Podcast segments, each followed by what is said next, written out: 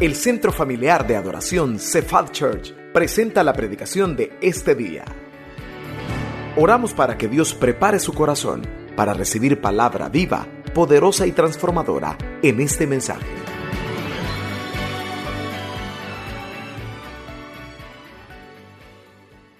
Un grupo de científicos fueron contratados en determinado momento para hacerle el estudio a tres personas.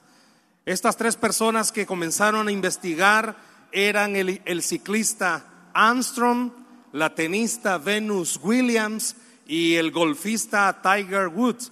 Hicieron una investigación de los tres. Contrataron esta empresa de deportes americana, contrató a estos científicos porque querían saber algo.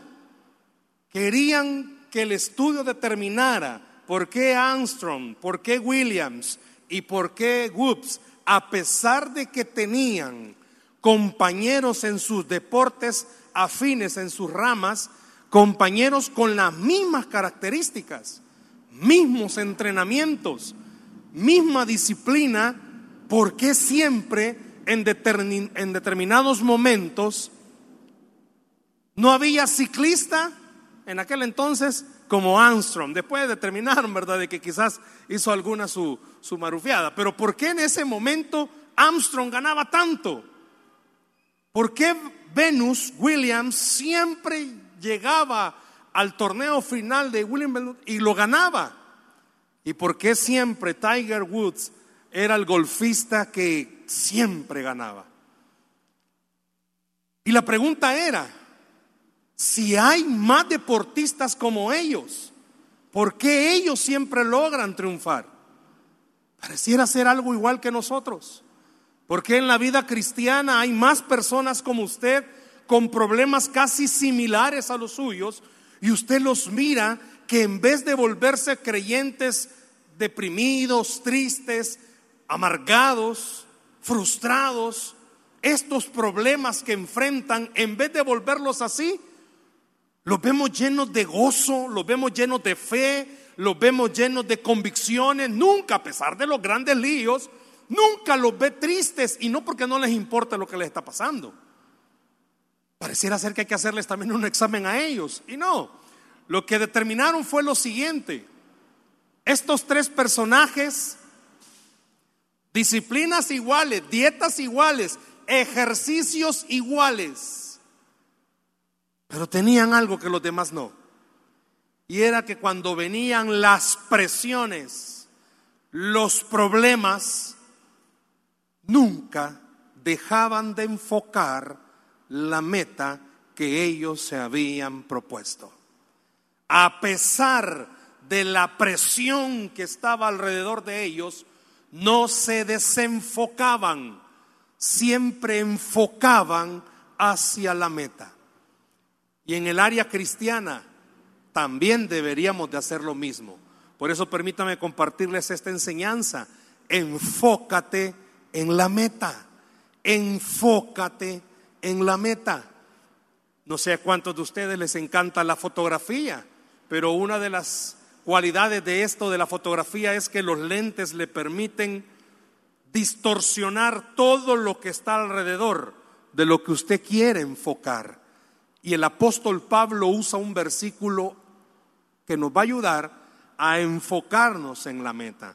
Vaya conmigo, por favor, a Filipenses capítulo 3, Filipenses capítulo 3, versículos 13 y 14. Se los van a proyectar en pantalla, pero por favor mantenga su Biblia abierta.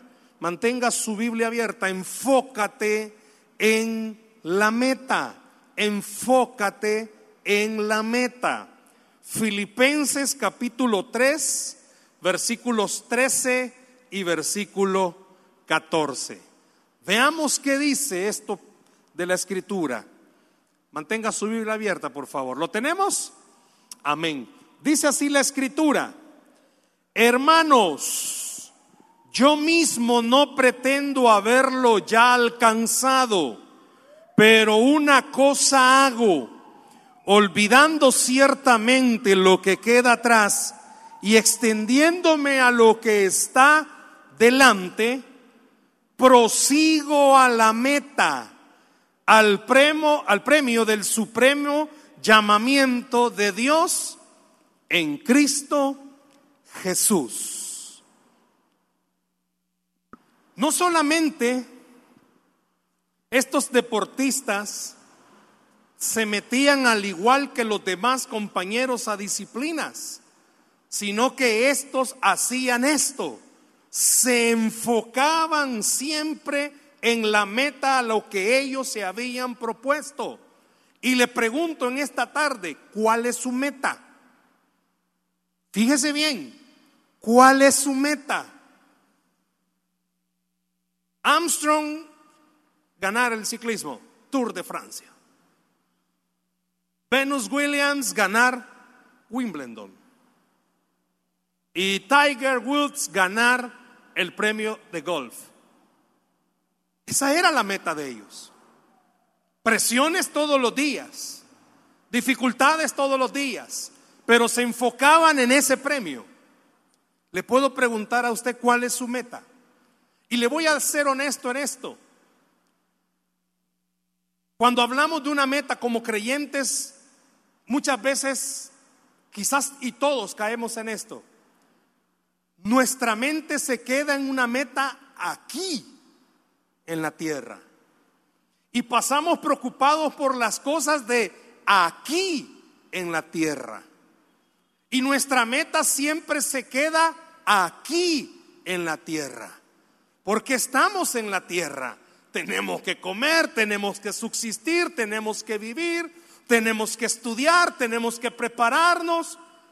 Pero en realidad hay una meta más importante que debería nuestra vida de enfocar.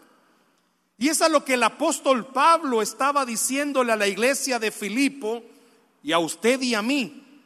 Dice el apóstol Pablo, si usted se fija solo en el verso 13, hermanos míos, yo mismo dice, no pretendo haberlo ya alcanzado. Y aquí viene la clave pero una cosa hago, pero una cosa hago. El apóstol Pablo a lo largo de su vida atravesó casi circunstancias como las nuestras. Padeció hambre, necesidades económicas, necesidades de salud. Algunos dicen que el problema del apóstol Pablo del aguijón en la carne era el problema de la vista, pudiera ser porque hay una de sus cartas donde dice, mirad con cuán grandes letras os escribo. Entonces está, algunos estudiosos dicen, bueno, si en ese versículo dice, mirad con cuán grandes letras os escribo, pudiera ser que el problema de él haya sido la vista, no sabemos. Pasó por persecución, lo metieron preso, casi lo dieron por muerto, lo azotaban, lo golpeaban. Pasaba por problemas como los suyos y los míos. Pero el apóstol Pablo en esta carta da una clave, pero una cosa hago, pero una cosa hago, y esas palabras, pero una cosa hago, no debería de olvidarla. El apóstol Pablo estaba bien, voy a usar esta, esta palabra, estaba bien clavado con su meta. La meta del apóstol Pablo no era estar bien aquí. La meta del apóstol Pablo era, todos los días se recordaba, es que yo tengo que estar allá. La meta del apóstol Pablo era, yo no tengo que estar solamente bien aquí, yo tengo que estar para estar allá. Y el apóstol Pablo nos recuerda algo, nuestra meta, todos los que estamos acá, deberíamos de recordar lo siguiente, estamos de paso. Usted y yo, dice la escritura, nuestra ciudadanía no es de la tierra. Pero como estamos en la tierra, hay problemas económicos hay problemas familiares, hay problemas que nos hacen muchas veces tambalear nuestra fe. Las crisis en la familia, dígame a quién no lo hace tambalear nuestra fe. Los problemas de relación aquí no lo hacen tambalear en la fe. Pero estas palabras, pero una cosa hago, deberíamos de aplicarla nosotros. ¿En qué sentido? Cuando vengan estos problemas que son normales en la tierra, debemos de hacer una sola cosa no olvidar cuál es nuestra meta. El Señor desea que usted y yo estemos en la eternidad con Él. ¿Qué significa? Que si en el plan de Dios está que usted y yo estemos en la eternidad con Él, mientras estamos en la tierra, ha prometido cuidarnos, ha prometido ayudarnos, ha prometido socorrernos. Lo traduzco en otra forma. Estas palabras, pero una cosa hago, olvidando ciertamente lo que queda atrás y extendiéndome lo que está delante, dice, prosigo a la meta. El apóstol Pablo exhorta al lector a lo siguiente, que esa crisis que usted tiene no le haga perder que su meta, la meta de Dios es que usted esté en la eternidad con Él. Dios sí desea ayudarnos en la tierra. ¿Cuántos dicen amén a eso? Dios sí desea ayudarnos. Dice que nos ha dado vida y vida en abundancia. Dios sí desea ayudarle. Dios sí desea extenderle la mano en un problema. Por sus llagas hemos sido curados. Él sí desea extendernos la mano. Pero en esta vida el propósito principal de Dios para usted y para conmigo es prepararnos para estar en una eternidad con Él. El deseo máximo de Dios, escuche bien, sí es ayudarle a salir de su situación, pero el deseo máximo de Dios es que usted pueda recordar, Él desea estar con usted en la eternidad. Él quiere que su corazón lo prepare para la eternidad. En esta tierra, yo creo que aquí habemos varios que podemos dar testimonio. Han habido momentos difíciles, pero en ninguno nos ha dejado el Señor. Han habido pruebas duras.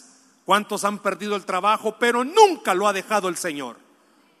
¿Por qué? Porque el deseo de Él es que usted recuerde, yo voy a estar en una eternidad con Él. Pero mientras esté en la tierra, Él ha prometido también estar conmigo.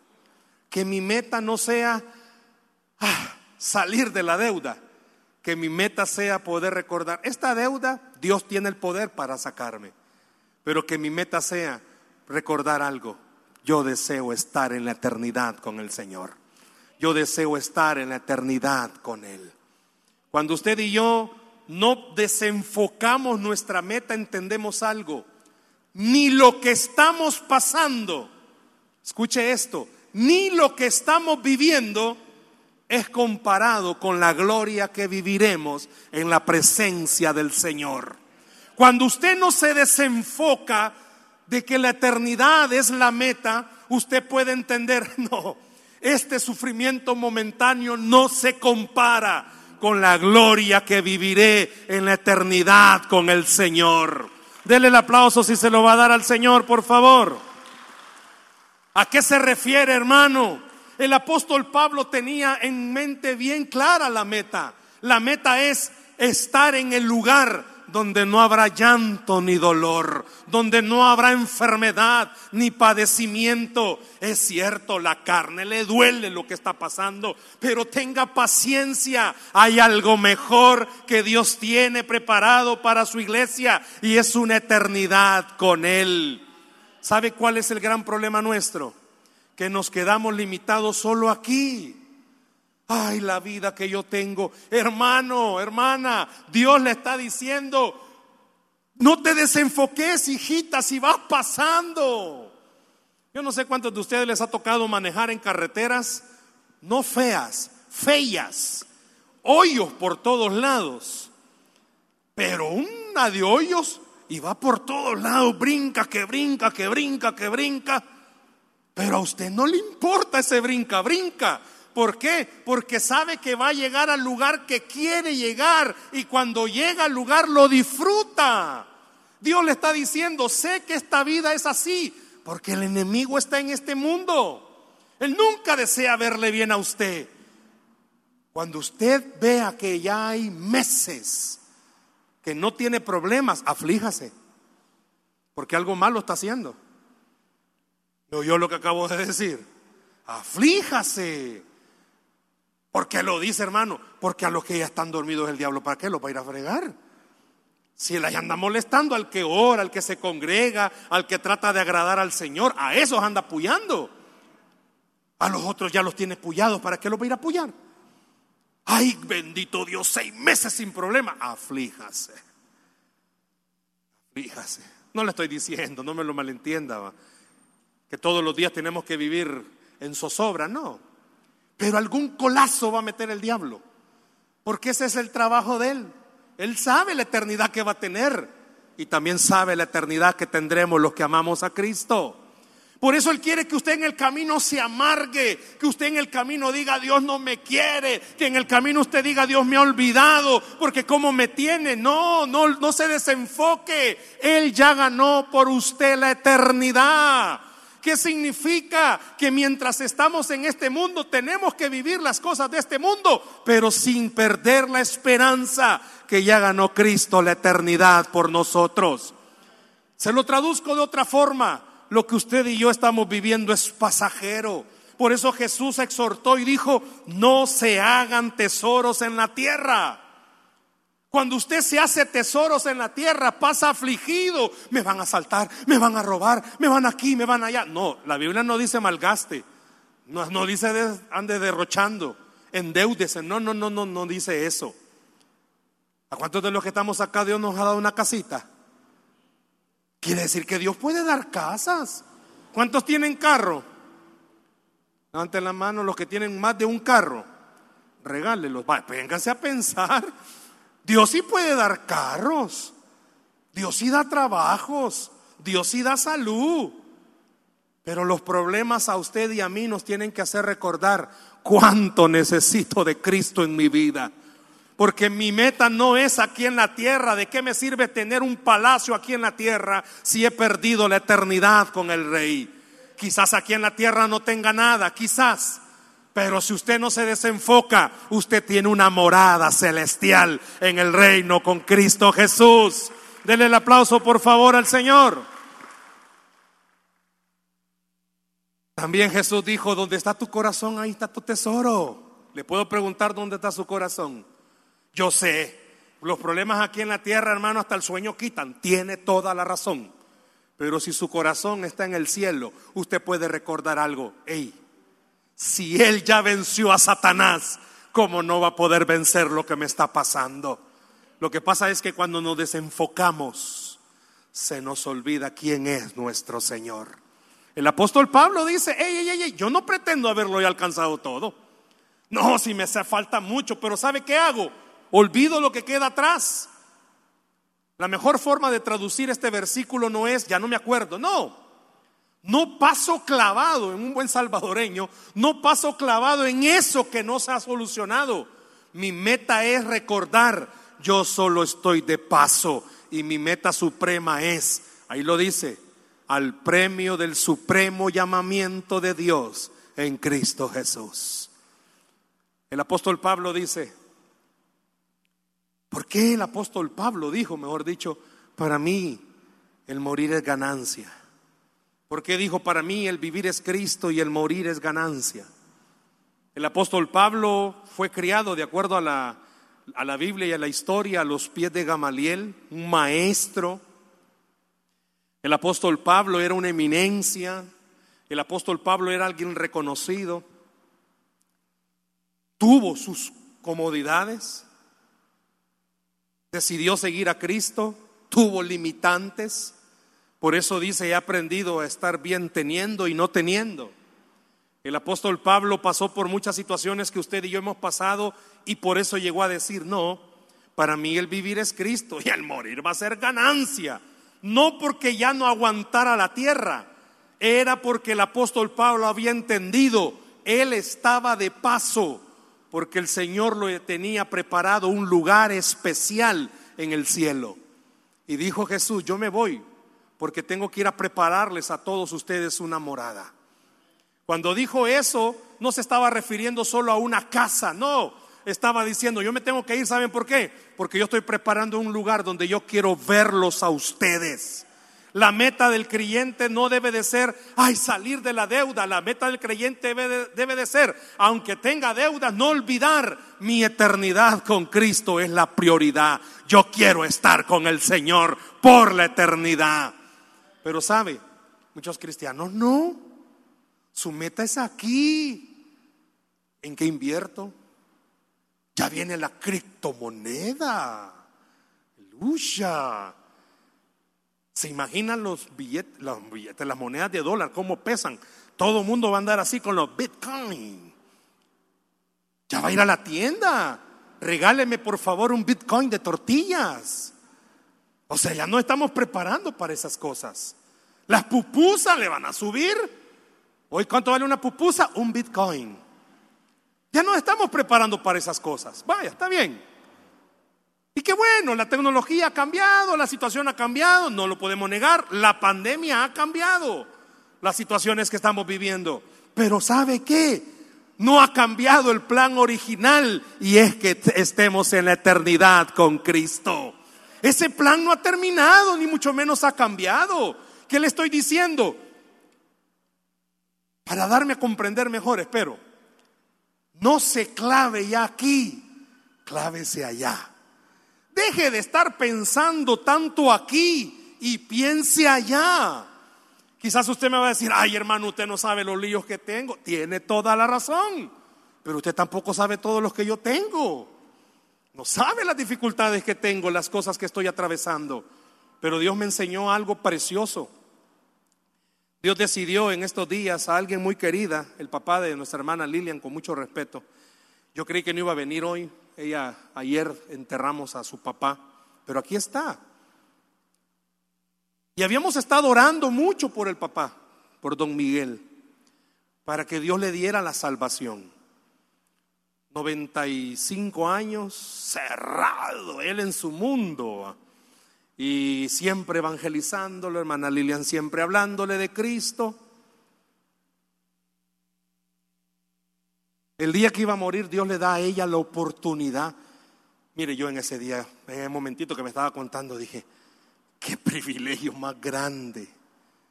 Lo lleva al hospital, él con marcapasos, 13, 13, oiga eso, 13 años le sobrevivió a la, a la esposa. Ayer me, me, impactó cuando decían en el entierro, creíamos como hijas que no le iba a aguantar mucho tiempo, pero 13 años aguantó.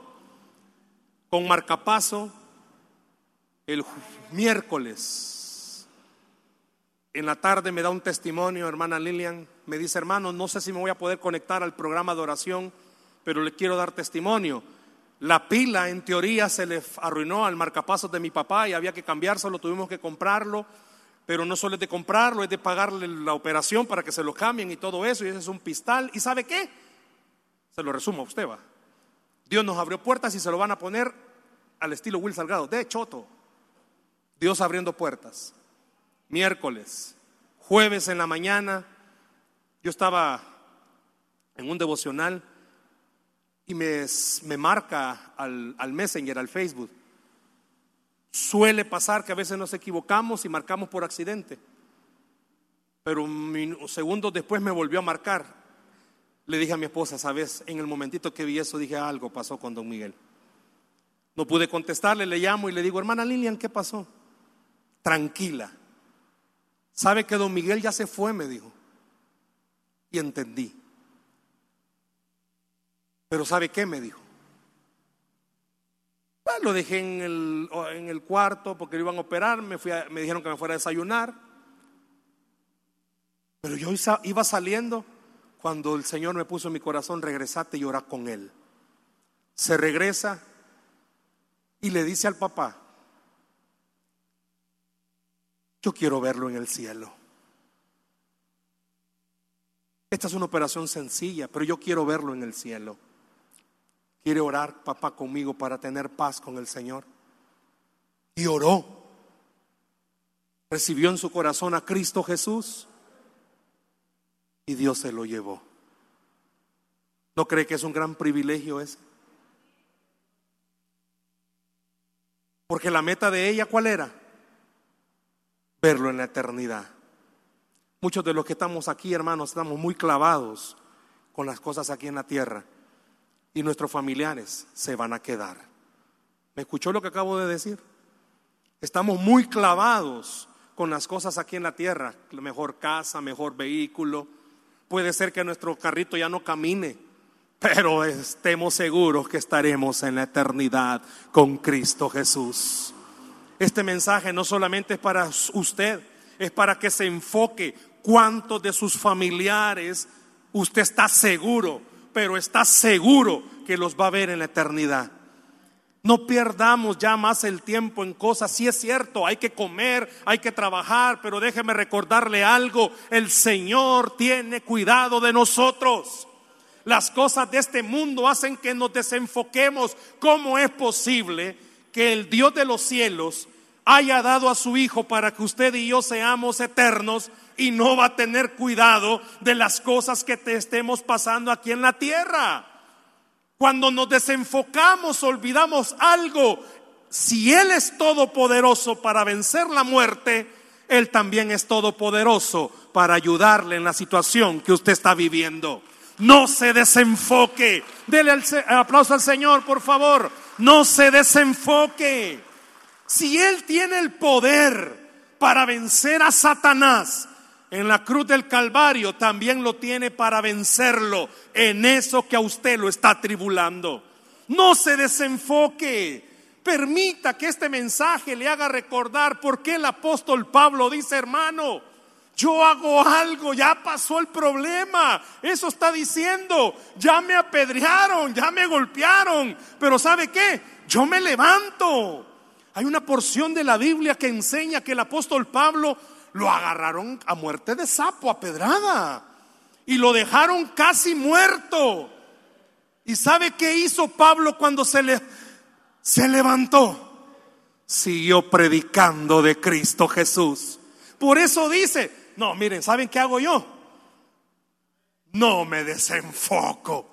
Está duro, imagínese hermano aguantar una gran pedrada que lo dejaron casi muerto y seguir predicando es porque no se desenfocó de algo. Esto es pasajero. Pero a mí me interesa más lo que es eterno, estar con el Rey de Reyes y Señor de Señores. A todos los que estamos aquí esta noche con mucho cariño le digo, nos gusta esta tierra. A mí me gusta esta tierra. Se lo confieso, me gusta. Y le confieso algo, cuando Dios nos ha dado la oportunidad de salir y voy a otro lugar, batallo por regresarme, porque me gusta donde voy. Y me regreso porque no tengo pisto, pero me gusta donde voy y digo, ay señora, se me millonario, me encantaría quedarme aquí. ¿Sabe qué pasa? Que a veces no creemos lo que la Biblia dice.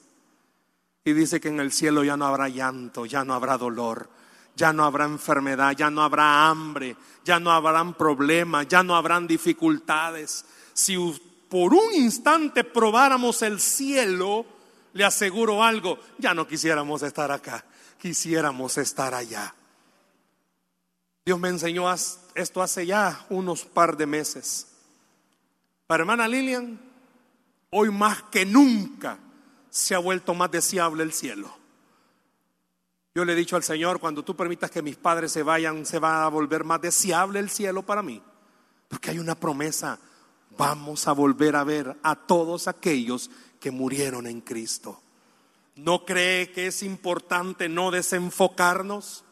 Aquí estamos de paso y en este camino hay días buenos y hay días malos pero que eso no le olvide, que eso no haga que usted se desenfoque y no vaya a recordar lo siguiente. A pesar de que aquí hayan días malos o días buenos, mi meta no es estar bien aquí, mi meta es estar en la eternidad con el Rey. Su meta es esa.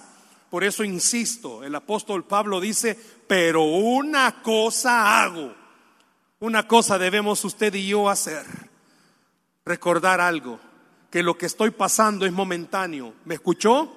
Ese problema que usted tiene es momentáneo. Créale al Señor. Él va a ayudarle. Él va a darle victoria. ¿A cuántos Dios no les ha proveído? A usted también. ¿A cuántos Dios no les ha hecho el milagro de restaurarles el hogar? A usted también lo puede hacer. ¿A cuántos Dios no les ha dado trabajo, hermano? A usted también se lo va a dar. Y entonces, ¿por qué no lo hace? Ah, porque a través de ese problema usted se tiene que enamorar más del Señor. Porque a través de esa dificultad usted tiene que orar más. Porque ya se dio cuenta. Cuando usted no anda orando, anda bien carnal.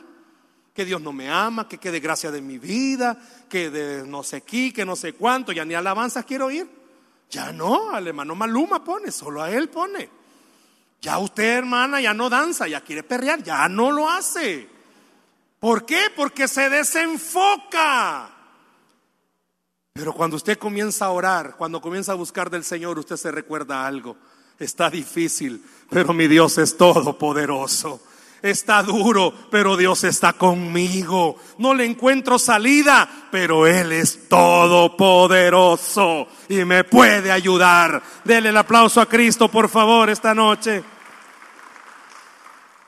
Le preguntaron a un futbolista después de haber ganado un torneo. Dime cuál fue la clave. ¿Cómo preparó el entrenador el partido? ¿Qué les dijo cuando ya estaban en la cancha? Y el jugador dijo, no, te voy a ser honesto, dijo. Cuando estamos en la cancha, el entrenador siempre nos dice, disfruten, jueguen. No, no entiendo si tuvo que haberle dado una clave, no, dijo. ¿Sabe dónde ganamos el torneo? Le dijo, sí, ¿dónde? En los entrenamientos. Cuando entrenamos, entrenamos de tal manera que vamos mentalizados que vamos a ganar.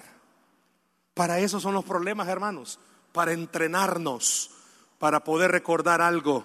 No tenemos Dios como nuestro Dios. No hay otro Dios como nuestro Dios. No hay otro Dios como nuestro Dios. Por eso los problemas no se entrenan. ¿Para qué? Para que aquí en la tierra entrenemos a adorarlo. Porque eso vamos a ir a hacer a la eternidad.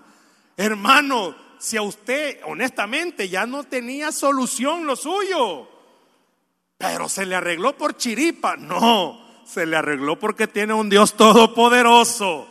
Y si hay alguien que está bien complicado, déjeme decirle, quizás usted ha estado enfocándose mal, porque el Dios que habla la Biblia no es un Dios que dice cero problemas, no.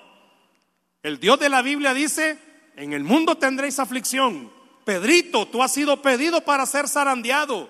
Los discípulos se subieron a la barca y comenzaron tempestades. El apóstol Pablo casi lo matan. Pero en todas las circunstancias hay un común denominador. Nunca estaban solos. Siempre estaba Dios con ellos. Y lo mismo le está diciendo Dios a usted. Enfócate, mírame. Has visto solo el problema, pero ahí he estado yo cuando nadie más ha estado. Enfócate bien. Todo mundo te dijo que te iba a ayudar, pero nadie te ayudó. Pero yo siempre estuve cerca de ti. No fue la hermana la que le llevó comida, fue la mano de Dios que la tocó. No fue el pariente que le mandó los dólares, fue el Señor el que lo hizo. Ya se lo he contado hace como un año. A mí me llamaron para ir a traer unos aguacates y hace poco un gato. Pero Dios convirtió los aguacates y el gato en la bendición que yo estaba esperando. ¿Por qué? Porque Dios tiene cuidado de sus hijos. Pero cuando nos desenfocamos, vemos más el problema, no. Vemos más las dos salidas que la mano de Dios sostenernos. Quiero finalizar con esto en esta noche. Cuando usted y yo comencemos a enfocarnos, puede ser que los problemas no comiencen a solucionarse pero sí nuestro corazón va a comenzar a fortalecerse. ¿Oyó? Puede ser que el problema no se solucione, su corazón se va a fortalecer. ¿En qué sentido? En que va a enfocarse y recordar algo. Mi Dios es un Dios todopoderoso. Y no hay Dios como mi Dios. Y aunque en este mundo hayan aflicciones, Cristo dijo, tranquilos, yo he vencido a este mundo. La Biblia dice que al que cree, todo le es posible. Dele un aplauso al Señor, por favor, en esta noche. Dele fuerte ese aplauso a Cristo Jesús. Si nos enfocamos, vamos a comenzar a ver a Cristo. ¿Por qué no lo hace esta noche? Cierre sus ojos, por favor, ahí donde está. Cierre sus ojos, por favor, ahí donde está. Y quiero pedirle que se enfoque en el Señor. Deje de pensar mucho en la tierra y comience a pensar más en la eternidad. Deje que este canto ministre su corazón, por favor, esta noche. Esperamos que este mensaje haya sido de bendición para su vida. La Biblia dice que Dios es santo y el ser humano es pecador, pero en su gran amor, el Padre envió a Jesucristo a morir en la cruz para pagar por nuestros pecados. Luego lo resucitó para darnos vida eterna. Si usted cree en Cristo como Salvador y Señor, hable con Él diciendo, me arrepiento, perdona mis pecados, te ruego que me salves. Ponga su fe en Él y crea que solo Cristo le puede salvar. Bienvenido a la familia de Dios. Le invitamos a congregarse en Cephal Church los domingos a las 7 a.m., 9 a.m., 11 a.m. y 5 p.m. Visite nuestro sitio web cefadchurch.org o búsquenos en las redes sociales como Cephal Church. Dios le bendiga.